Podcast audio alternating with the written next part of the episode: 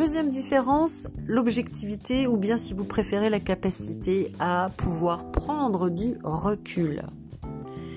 Une personne qui a un ego surdimensionné, non seulement va avoir beaucoup de mal à accepter les critiques, mais en vrai, au fond d'elle-même, elle ne les acceptera pas. En revanche, si vous la félicitez, elle sera aux anges. Hein. Elle est amie des personnes qui lui jettent régulièrement des fleurs. Mais le jour où ces mêmes personnes émettent la moindre critique à son égard, elle se met sur la défensive. Incapable de se remettre en question. En effet, elle s'est tellement cachée sous le masque de la perfection que toute critique va la mettre hors d'elle-même. Elle est capable parfois d'accuser les autres pour justifier ses torts.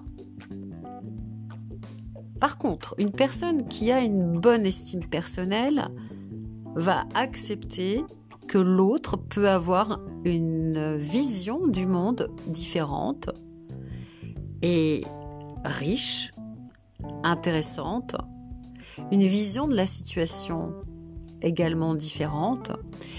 Et cette personne va accepter les critiques lorsqu'elles sont constructives et bienveillantes.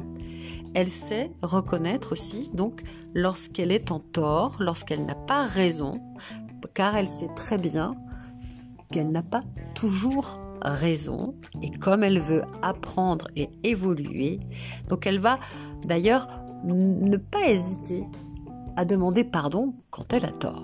Ou en tout cas, à se remettre en question et revenir vers la personne pour effectivement s'excuser. Parce qu'il y a tout simplement une prise de recul et qu'avec un petit peu de temps, elle comprend que effectivement, elle peut s'être trompée. Donc le fait de reconnaître ses torts, ce n'est pas une faiblesse, mais c'est une preuve d'estime aussi de soi-même et surtout donc d'objectivité. Très et d'intelligence, hein, j'ai envie de dire. Très souvent même, c'est elle qui va demander aux autres de formuler à son égard des critiques constructives. D'ailleurs, en coaching, moi, c'est ce que je demande. Hein.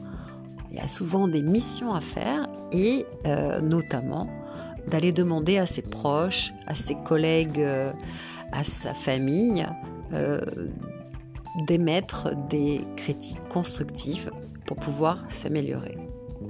Donc cette personne va se soumettre volontairement aux avis bienveillants de ses proches et va s'inscrire donc dans une démarche d'amélioration continue.